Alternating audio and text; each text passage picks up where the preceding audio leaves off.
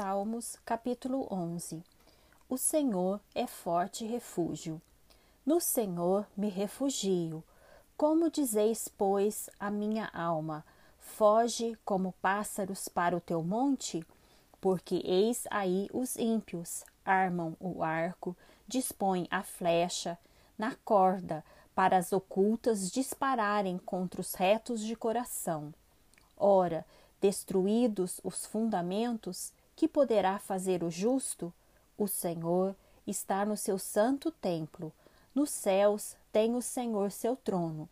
Os seus olhos estão atentos, as suas pálpebras sondam os filhos dos homens.